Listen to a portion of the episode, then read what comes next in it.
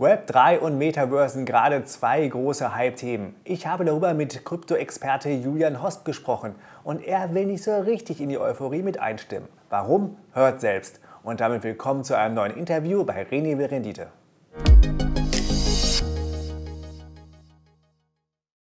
Hallo Julian, grüß dich. Hi Clemens, freue mich. Immer mehr wird über Web3 und Metaverse berichtet. Herrscht da eine Goldgräberstimmung? Ja, auf jeden Fall. Ähm, ich glaube, dass sowohl bei Web3 als auch Metaverse, dass, dass einfach viele Firmen, so wie vielleicht vor 25 Jahren alle irgendwie ein .com draus gemacht haben, ist halt jetzt die Zeit Web3 oder Metaverse total heiß und hot. Ähm, am Ende ist jetzt vielleicht kurzfristig, ist alles ein bisschen bubbelig, eher ein bisschen overhyped. Langfristig kann ich mir da vorstellen, dass da natürlich ganz, ganz, ganz viele spannende Sachen rauskommen, aber jetzt kurzfristig, äh, ja, springt jetzt mal jeder einfach drauf auf und versucht halt irgendwie da noch äh, was abzukriegen. Und dann sehen wir so komische Entwicklungen wie die Board Apes und so weiter. Ja, wobei, man muss jetzt fairerweise sagen, also die, die Board Apes jetzt in dem Fall, also gibt es jetzt wieder 3000 Varianten. Ich glaube schon, dass die jetzt zum Beispiel so einen Kultstatus auch haben, dass die wirklich zu, dass, dass die zu diesem einen Sammelstück sind, wo man schon vielleicht sagen kann, ähm, der, der, dass die vom Status her schon relativ stark sind, aber natürlich die ganzen Abstammungen, Kopien, Nachmachungen, äh, die werden dann halt wahrscheinlich irgendwann mal verschwinden. Also, ähm, genau. Aber, aber, also, jetzt zum Beispiel bei den Board Apes, da kann ich mir schon vorstellen, dass die das langfristig überleben, weil die einfach sozusagen diesen Kultstatus haben, weil die halt dieses eine Ding jetzt sind, die das, die das durchgezogen haben. Von dem her, und ja, da, da kann ich mir das zumindest gut vorstellen. Aber ich glaube eher, dass die, die ganzen Kopien und so weiter vielleicht fragwürdig sind. Bevor wir tiefer ins Web 3 einsteigen, erklär noch mal kurz, was sich dahinter verbirgt und was die Unterschiede zu Web 1 und zu Web 2 sind. Bei Web 1 geht es im Prinzip darum, dass jetzt, sagen wir so 30, 25 Jahre her, das ist einfach der Zugang zum, zu diesem ganzen Internet, also zum Web, der Zugang dazu. Ähm, man, man, sagt immer, wenn man sozusagen in einem Verb das beschreiben will, sagt man nutzen. Und äh, der Nutzer bezahlt da dafür. Also du bezahlst äh, für den Internetzugang. Ähm, Web 2 ist dann sozusagen, hat auf Web 1 aufgebaut und das ist dann so dieses Social Media. Das, der, der große Unterschied ist, dass man hier ähm, nicht nur nutzt, sondern vor allem kreiert. Und dass man anfängt, selber den Content sozusagen oder den Inhalt zu produzieren. Und das Interessante da dahinter ist, und deswegen ist ja Facebook und Google und so weiter das heißt kostenlos, weil man hier eigentlich die Produkt-Kundenrolle komplett umtauscht. Das heißt, die Leute, die davor genutzt haben, die kreieren jetzt und werden zum Produkt. Und das vergessen ja die Leute immer so ein bisschen, dass man auf Facebook, die Facebook spricht immer total fälschlicherweise von Nutzern. Es ist eigentlich total falsch. Die müssen eigentlich sagen, wir haben 2,3 Milliarden Produkte im Angebot. So müssten die das eigentlich machen, äh, weil die tatsächlichen Kunden sind ja eigentlich die Firmen, die Werbeeinschaltungen machen. Und Web 3 ist dann sozusagen Nutzen plus kreieren und jetzt eben ganz wichtig, besitzen. Also, dass man hierher geht und sagt, ich besitze diese Daten, ich, mir gehört das, was ich dort produziere, kreiere ich kann, wenn ich will, kann ich das verkaufen. Ich kann gegen Geld oder gegen irgendwas anderen, meistens dann gegen Coins oder gegen Token, kann ich diese, äh, kann ich meine Aktivität auch verkaufen, monetarisieren. Ähm, und da spricht man halt dann oft, dass im Web 3 äh, irgendein dezentrales System braucht, wo nicht eine Firma ähm, dahinter steht. Und das ist auch immer interessant. Die Web 1 Firmen, also die ganzen typischen Internetanbieter, die haben es nicht geschafft, Web 2 zu dominieren und jetzt versuchen halt Web2-Firmen, wie zum Beispiel, das hört man jetzt bei Facebook, die sich ja zu Meta umbenannt haben, Samsung versucht es, Microsoft versucht es, dass die jetzt dieses Web3 dominieren. Aber das ist meiner Ansicht nach total unwahrscheinlich, weil die Gesetze einfach ganz anders sind, die Philosophien einfach ganz anders sind. Und so baut man sozusagen also von Nutzen zu kreieren, zu besitzen, äh, wird sozusagen von Web 1 bis Web 3 ähm, jetzt das Ganze so ein bisschen aufgebaut. Äh, und äh, wie gesagt, und es ist in allem am Anfang, hast du halt immer diesen unglaublichen Hype-Faktor äh, von fragwürdigeren äh, Verwendungszwecken und dann über die Zeit kommen die dann natürlich sehr solide dann am Ende daher. Denn es hat schon, also ähm, es hat schon einen wirklichen Nutzen, wenn man die Daten in, in dem, was man produziert online, wenn man die selber besitzt. Aber gerade am Anfang versucht man halt hier oft ein bisschen die kurzfristigen Hype-Dinge zu kreieren. Das heißt, mit dem Web 3 werden die Regeln nochmal neu geschrieben. Ja, und vor allem, es geht auch immer um die Monetarisierung. Also bei, bei Web 1 war es halt sehr einfach. Du willst einen Internetzugang haben, okay, passt. Am Anfang wurde pro Megabyte, dann pro Gigabyte abgerechnet, dann kam halt die Flat oder, oder, oder, oder es wurde ein Zeittarif draus. Das war so ein ganz, ganz, ganz klarer Kostenfaktor. Ähm, die Monetarisierung bei Web 2 ist komplett anders. Also die, die hat sich ja komplett umgedreht. Ähm, und das ist ja sozusagen was ganz Neues jetzt. Und, und, und, bei Web 3 ist ja wieder die Monetarisierung ist ehrlicherweise noch nicht so ganz klar. Also wie funktioniert es jetzt bei Web 3? Weil irgendjemand muss tatsächlich diese Sachen produzieren, irgendjemand muss ja die Infrastruktur zur Verfügung stellen, irgendjemand muss das irgendwie warten, verbessern, dran rumbasteln. Und ich weiß schon, dass die Leute mir gern so dieses anarchische, die, diese anarchische Ideologie haben, so wir sind eine Community, jeder ist total gleich. Nur das große Problem ist, äh, dass halt in solchen Communities vor allem wenn die ein bisschen größer werden, dieser Bystander-Effekt halt relativ stark wird. Das, und der Bystander-Effekt ist halt dieses psychologische Phänomen, dass wenn mehr als eine Person an einem Unfall steht oder an, an einer Person steht, die Hilfe braucht, sobald es mehr als eine Person ist, dann sinkt die Hilfsbereitschaft kommt dramatisch ab und es geht wirklich dramatisch runter, was total kontraintuitiv ist, weil normalerweise denken sich zwei Leute, wenn die da daneben stehen und jemandem passiert was, dann helfen die sehr wahrscheinlich. Aber das ist überhaupt nicht so, sondern am besten ist, wenn es nur eine Person eigentlich da ist. Und das große Problem sind bei diesen Communities, wenn die größer und größer und größer werden, dann fühlen sich immer weniger Leute verantwortlich und es geht am Ende nichts weiter. Und das ist natürlich bei den Web3-Communities jetzt schon ein bisschen die Frage, klar, das funktioniert oft gut, wenn so 50, 100, 200, 300 Leute noch sind. Jeder kennt sich noch so ein bisschen, aber wenn es dann größer und größer wird, das verläuft sich halt dann. Und per Definition kann halt in einer Web3-Community eigentlich niemand irgendwie die Initiative ergreifen. Und das ist schon, also ist einfach noch nicht so ganz klar, wie das strukturiert wird. Und man muss auch sagen, oft ist es nicht so, dass der erste Ansatz auch dann tatsächlich funktioniert. War ja bei Social Media genau das Gleiche. MySpace hat auch nicht funktioniert. Es hat dann tatsächlich Facebook gebraucht, die halt diesen Netzwerkcharakter über die Unis und so weiter geschafft haben und dann dieses komplett andere Werbemodell danach über diese ganzen Daten, das hat es davor ja überhaupt nicht so gegeben. Also und, das, also, und das wird wahrscheinlich bei Web3 auch so. In drei Jahren kommt halt irgendjemand auf eine super geniale Idee drauf und plötzlich laufen dann halt alle Web3-Communities genau in die Richtung. Was würde sich für mich als User im Web3 ändern? Was könnte ich dort, was ich bisher nicht kann? Du hast dann eben die Möglichkeit, dass du die Daten oder das, was du produzierst, den, den, den digitalen Abdruck den könntest du, also den besitzt du einfach mal. Das heißt, den kann niemand anderer einfach so monetarisieren. Das heißt, es wird nicht einfach so verkauft. Ähm, du kannst jetzt aber hergehen und zum Beispiel sagen, okay, weißt du was, ich will jetzt für meine Aktivitäten, ist total okay, dass ich zum Beispiel äh, Werbung sehe oder dass wenn du zum Beispiel Spiele spielst, dass du dafür irgendwelche Coins sammelst oder dass du irgendwelche Punkte dafür bekommst wenn du irgendwie auf Social Media was machst, ähm, dass du dort dann tatsächlich diese, ähm, also dass du zum Beispiel hergehst und sagst, ich verkaufe jetzt diese Daten. Ähm, wenn wir ein bisschen weiter dann gehen und zum Beispiel sagen, okay, wir verbinden Web 3 mit, mit, Meta, äh, mit virtueller Realität, ähm, dann kommen wir sozusagen in dieses Metaverse-Thema hinein, das ist ein ganz heißes Thema. Ähm, und da ist auch immer sehr kurios, dass eigentlich Web 3 noch nicht gelöst ist, virtuelle Realität noch nicht gelöst ist aber irgendwie Metaverse sollte gelöst sein, also für mich total abstrus. Aber äh, wenn wir jetzt sozusagen in diese Richtung so ein bisschen reingehen, dann kommt man halt diese virtuellen Welten hinein, wo halt viel Casino zurzeit zum Beispiel auch gespielt wird. Da gibt es halt diese virtuellen Ländereien, die man kaufen kann. Ähm, und die besitzt du halt dann wirklich tatsächlich. Also die Frage ist einfach, was ist denn der Wert von dem? Was ist denn der Wert von den Daten, die du tatsächlich ähm, produzierst? Und und, und so, also das ist halt jetzt so mal der Anfang. Wie gesagt, ich glaube, dass die wirklichen Use Cases zur Zeit halt vor allem, also kommt halt dieser Begriff GameFi zum Beispiel auf, also dass dieses ganze Gaming-Thema halt total heiß jetzt wird, dass die Leute halt Spiele spielen und dort halt Coins dafür sammeln, also Geld dafür bekommen, Spiele zu spielen äh, und so weiter. Also zurzeit sind die, die, die Use Cases in meiner Ansicht nach noch sehr früh, wahrscheinlich noch sehr banal, sehr von Web 2 abgekupfert wie gesagt, ich glaube, dass wir vielleicht in drei, vier, fünf Jahren da so richtig, richtig kreative Sachen haben, wo wir sagen, boah, krass, äh, so der Quantensprung wie Internetzugang zu Facebook. Und der Quantensprung, der fehlt halt jetzt so ein bisschen in Web 3. Und ich glaube schon, wenn dieser Quantensprung nicht passiert, dann wird sich Web 3 nur in einer Ideologie durchsetzen, aber nicht wirklich in der Realität. Das ganze Thema Decentralized Finance, wir brauchen keine Banken mehr und so weiter. Siehst du das auch unter dem Label Web 3 oder ist das ein eigener Strang? Nee, würde schon auf jeden Fall eigentlich unter Web 3 reinfallen. Meistens ist halt unter Web 3 eher so die Sachen im Internet ein bisschen äh, dazu sozusagen reingebunden. Also DeFi, Decentralized Finance, fällt eigentlich schon darunter per Definition, weil man hier ja auch sozusagen die Finanzen selbst besitzt.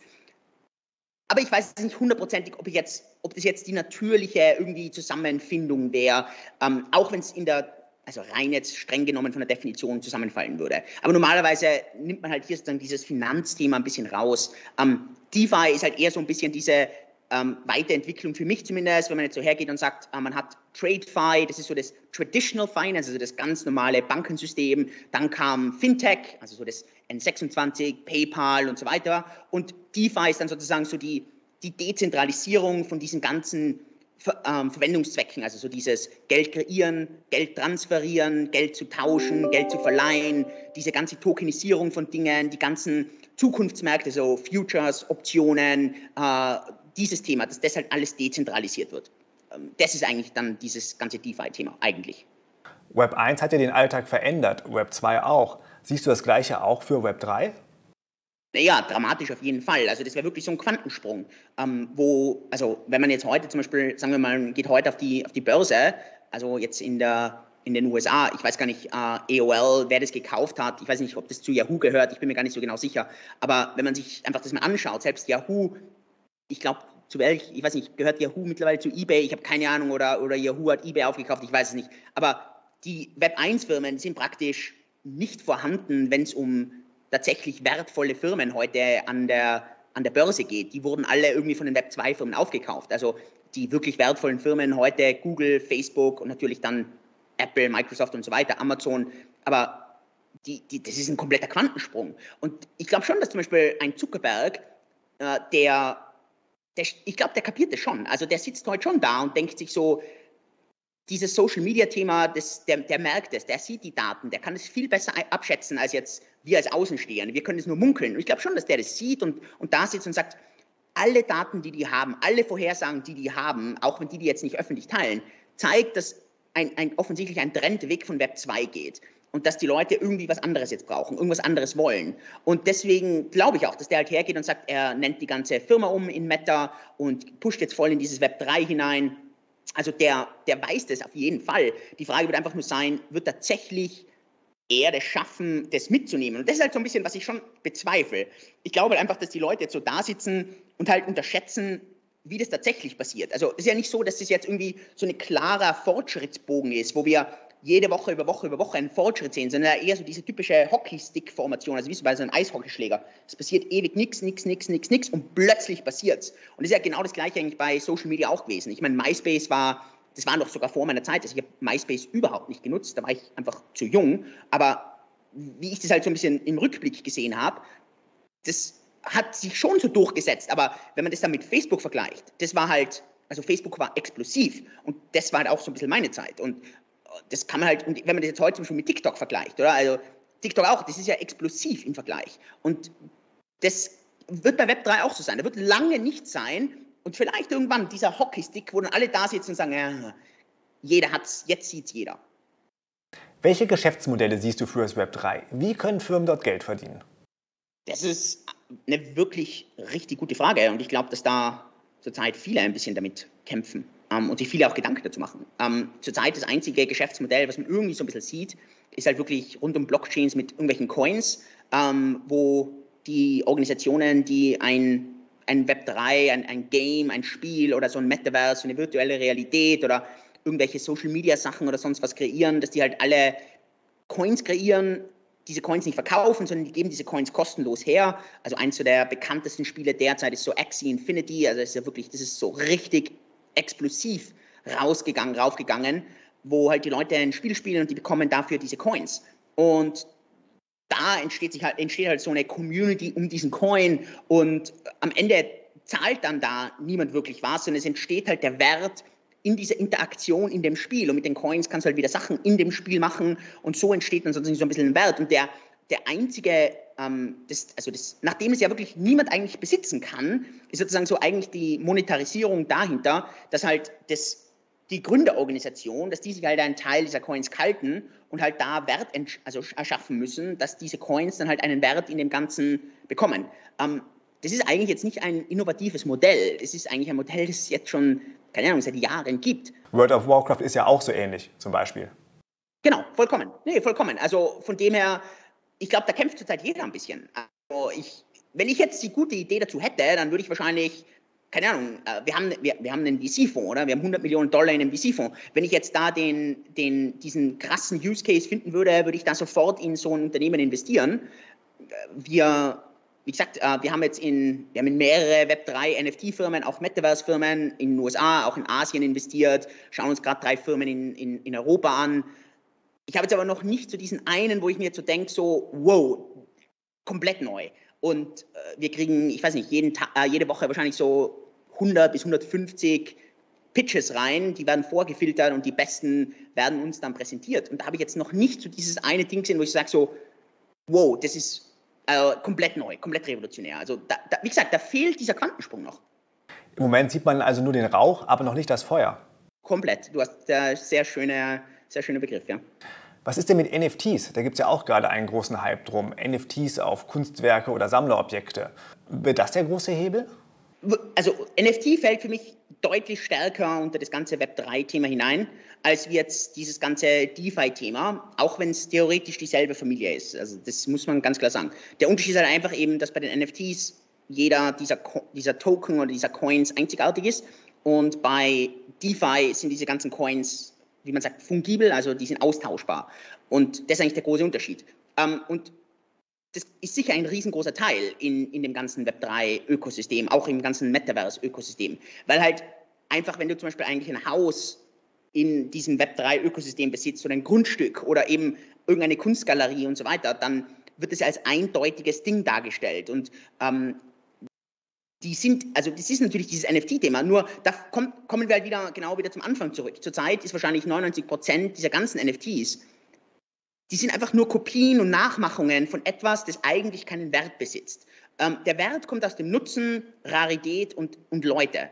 Und äh, der Nutzen ist nicht einfach, ich kopiere etwas, sondern der Nutzen muss, muss Status sein oder es muss ein, ein, ein Nutzen in der richtigen Welt sein mittlerweile merkt man halt, dass zum Beispiel viel von diesem Web 3 mit der physischen Welt kombiniert wird. Wo halt, und das sieht man jetzt auch, dass, dass große Firmen genauso reingehen. Also, dass Nike zum Beispiel hergeht oder Coca-Cola, dass die halt dann wirklich anfangen und, und, und so Promotions, so Cross-Promotions machen wo du halt dann äh, zum Beispiel irgendwelche Sneaker tatsächlich dann irgendwie so in der virtuellen Welt besitzt und die hast du halt mit deinem QR-Code, den du bei dir am Sneaker oben hast. Coca-Cola will genau in diese Richtung auch machen. Viele der Designer, Luxusmarken, die merken es natürlich auch, weil die auch dieses Klientel haben, das ja viel mehr auf Status steht und, und viel mehr auf, auf diesen Sammelstück-Charakter. Äh, wenn du jetzt heute irgendwie so eine Berkeley-Bag hast, die 50.000 Dollar kostet, der kostet ja nicht die Tasche 50.000 Dollar. Es kostet weder das Design noch, noch die, die Produktion, sondern es ist ja nur der Status. Und deswegen sind es die Leute bereit zu bezahlen. Und das ist natürlich viel leichter, in diese virtuelle Welt auch hinüber zu kopieren, weil wenn du dort sagst, es gibt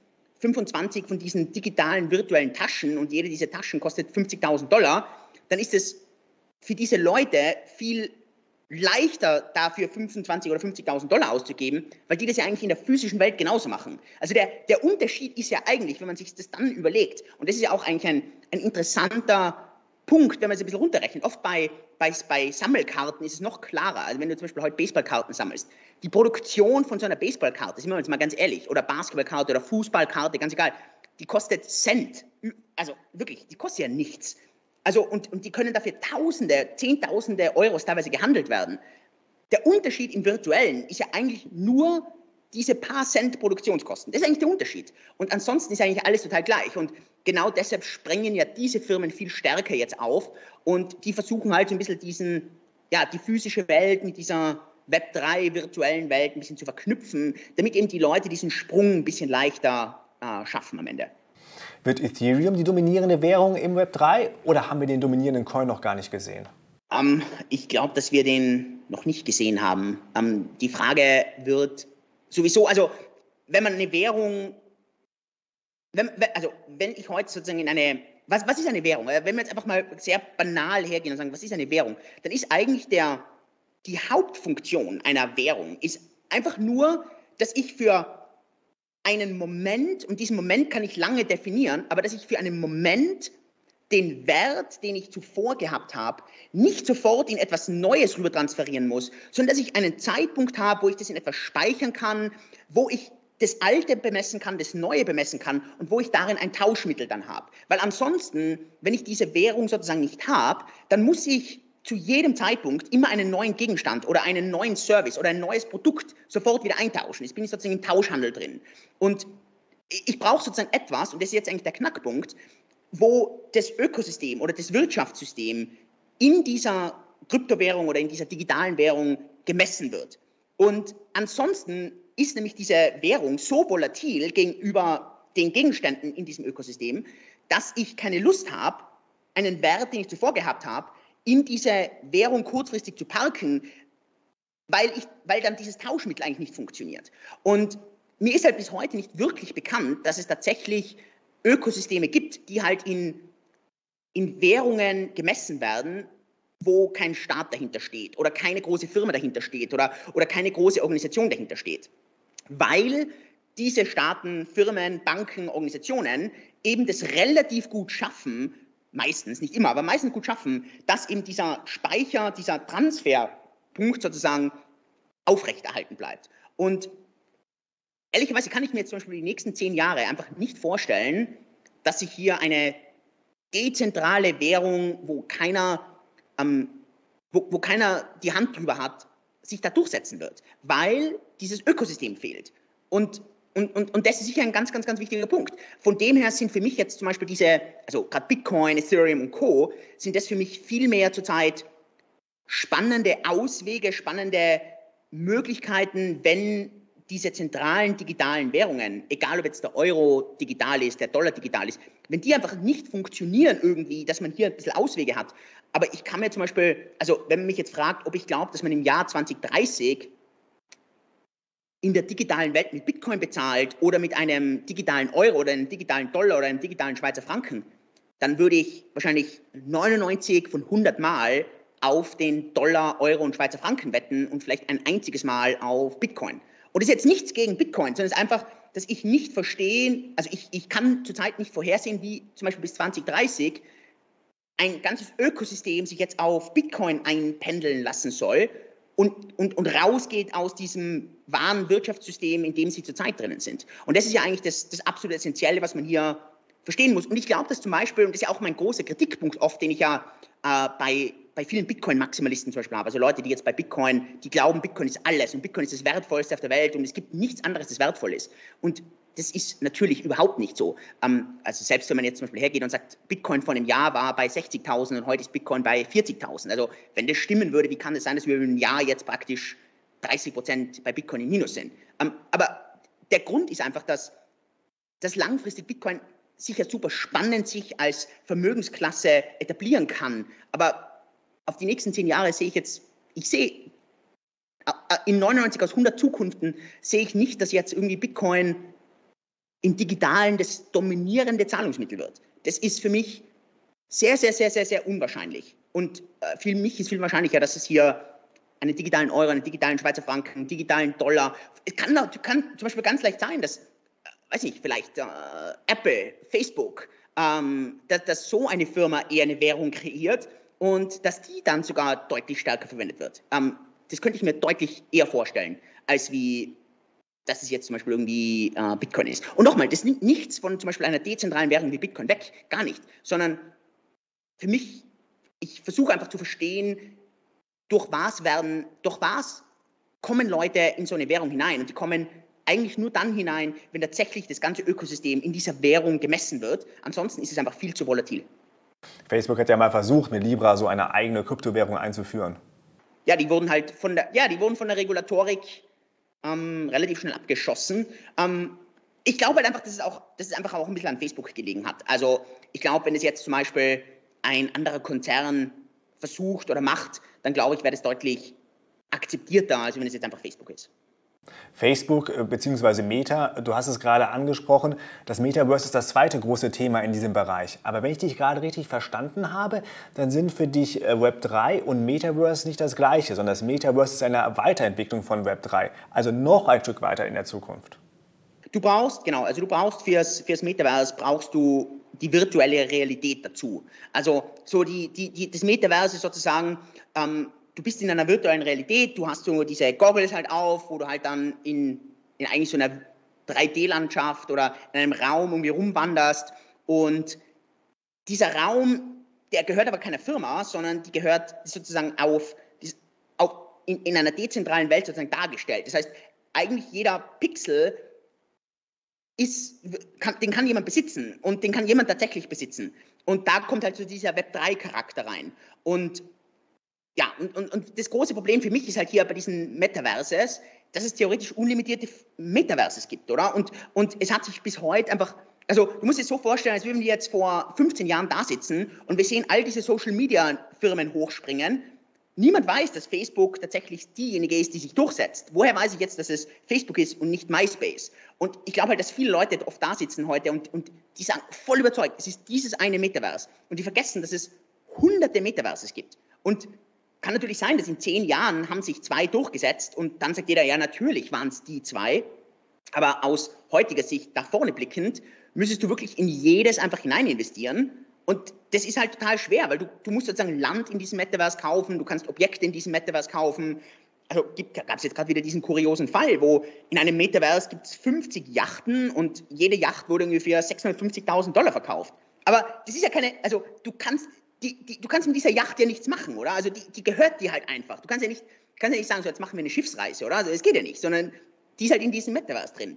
Und ja, und, und das ist schon krass. Also, also das einfach nur mal ein bisschen zum, also da, da, ist einfach für mich noch so viel, da sind noch so viele Fragezeichen. Und vor allem, und das ist ja auch sicher total, also wer das schon mal ausprobiert hat, ich meine, virtuelle Realität ist ja auch, also ich kann es wirklich jedem einfach mal probieren, egal ob man es mit einer Oculus macht oder, also ist wirklich spannend, aber einfach nur mal überlegen, dass du das stundenlang anhast. Also das ist für mich absolut unvorstellbar. Also selbst nach 30 Minuten merke ich halt einfach, wie alle meine Sinne anfangen, sich dagegen zu wehren. Und weil die halt einfach merken, dass irgendwas nicht stimmt, oder? Dass, dass so, wenn du dich drehst, das halt leicht falsch verzögert ist, dass das Gleichgewicht, die Orientierung einfach so ein bisschen falsch ist, dass diese Perspektive noch falsch ist. Das merkst du einfach aus Erfahrung. Und also bei mir zum Beispiel, da, da wehrt sich halt alles so ein bisschen dagegen. Und Klar, ich verstehe schon, dass das alles Sachen sind, die wir hoffentlich bald mal lösen. Aber gerade so VR zum Beispiel, also virtuelle Realität, ist halt eines dieser Probleme, da muss dieses, dieses Last-Mile-Problem gelöst werden. Also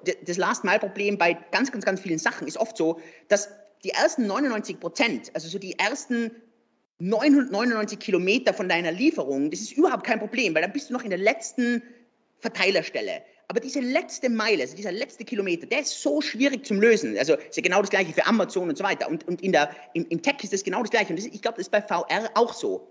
Ähm, Elon Musk hat jetzt gerade so ein spannendes, äh, einen spannenden TED-Talk gegeben vor ein paar Tagen, wo er darüber gesprochen hat, wie diese Last Mile beim Selbstfahren halt so unglaublich schwierig ist und dass, dass er sich da auch total verschätzt, wie lange das dauert, bis dieses Selbstfahren startet. Und ich glaube, bei VR ist das genau das Gleiche.